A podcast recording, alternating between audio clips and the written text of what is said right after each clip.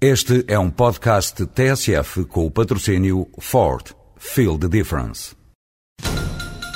Estamos a acompanhar a grande manifestação que juntou mais de 2 mil pessoas no Rocio. Desde trabalhadores de empresas de mudanças até trabalhadores de transportadoras, todos se manifestam felizes pela eleição da Ford Transit como comercial do ano. Ford Transit comercial do ano 2007. Não trabalho na boa, trabalho na melhor. Ford. Feel the difference. Era uma vez uma caveira perdida que dizia coisas. A Caveira Falante. Primeiro quadro. A história vem de tão longe, tão longe no tempo e no espaço, que nem vale a pena perder energias a tentar apanhar a origem.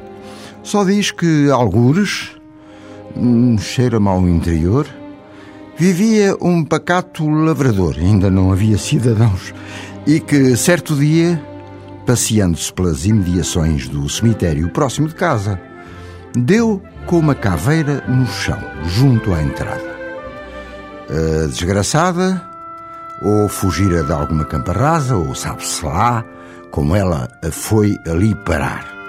Seca, sequinha de todo. E o que faz o nosso paciente despreocupado? Nada deprimido com a ideia da morte, transmitida pela própria caveira, claro, ali diante dele, de buracos de órbitas vazios, mirando-o fixamente. Que faz ele? Dá-lhe assim a modos que um pequeno toque com o pé e, de repente, tem uma ideia levada da breca. Quem te matou, caveira? Quem sabe estaria com um copito ou mais, porém, que importância é que isso tem para a história? Nenhuma, claro. O certo é que a caveira respondeu numa voz rouca, mas bem audível. Quem me matou foi a língua. O nosso homem nem podia crer no que se estava a passar. O quê? A caveira a falar? Ora, que ele ouviu, ouviu. Tão claro como o som do vento a cortar o arvoredo. Tremendo de medo, dá um salto e, pernas para que te quero, escapuliu-se dali o mais depressa que pôde. A Caveira Falante. Segundo quadro. Parou, esbaforido, na primeira taberna e toca de contar a quem estava. A caveira falou. Oh, oh, não, não pode ser. O homem nem cabia na fortíssima excitação que o dominava. É natural. E insistia. Pode ser, sim, senhor. Eu juro, juro que ouvi a caveira falar. Tu queres ver que este camarada bebeu demais? A verdade é que, como sempre acontece nestes casos, ainda por cima insólitos, misteriosos, ainda nos nossos dias assim é, sempre havia os que acreditavam naquilo ao lado de quem não dava nem um chave por semelhante disparate. Ora, infalível, como ainda hoje acontece também, a notícia foi correndo, correndo, até que chegou aos ouvidos do rei. Estava ele muito sossegado no palácio. Ah, sim, pensou ele. Dizem-me que uma caveira falou para um homem? Ato contínuo, ou não fosse monarca, manda chamar o homem, claro que lhe o trazem ao palácio enquanto o diabo esfrega um olho. Ora, diga-me, vosso Messê, que história é essa de uma caveira que lhe falou, hein? Meu senhor, eu só lhe perguntei quem te matou, caveira? E ela respondeu logo: Foi a língua.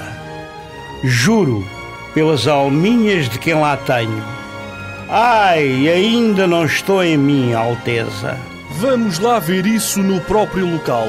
Quero ver e ouvir com olhos e ouvidos.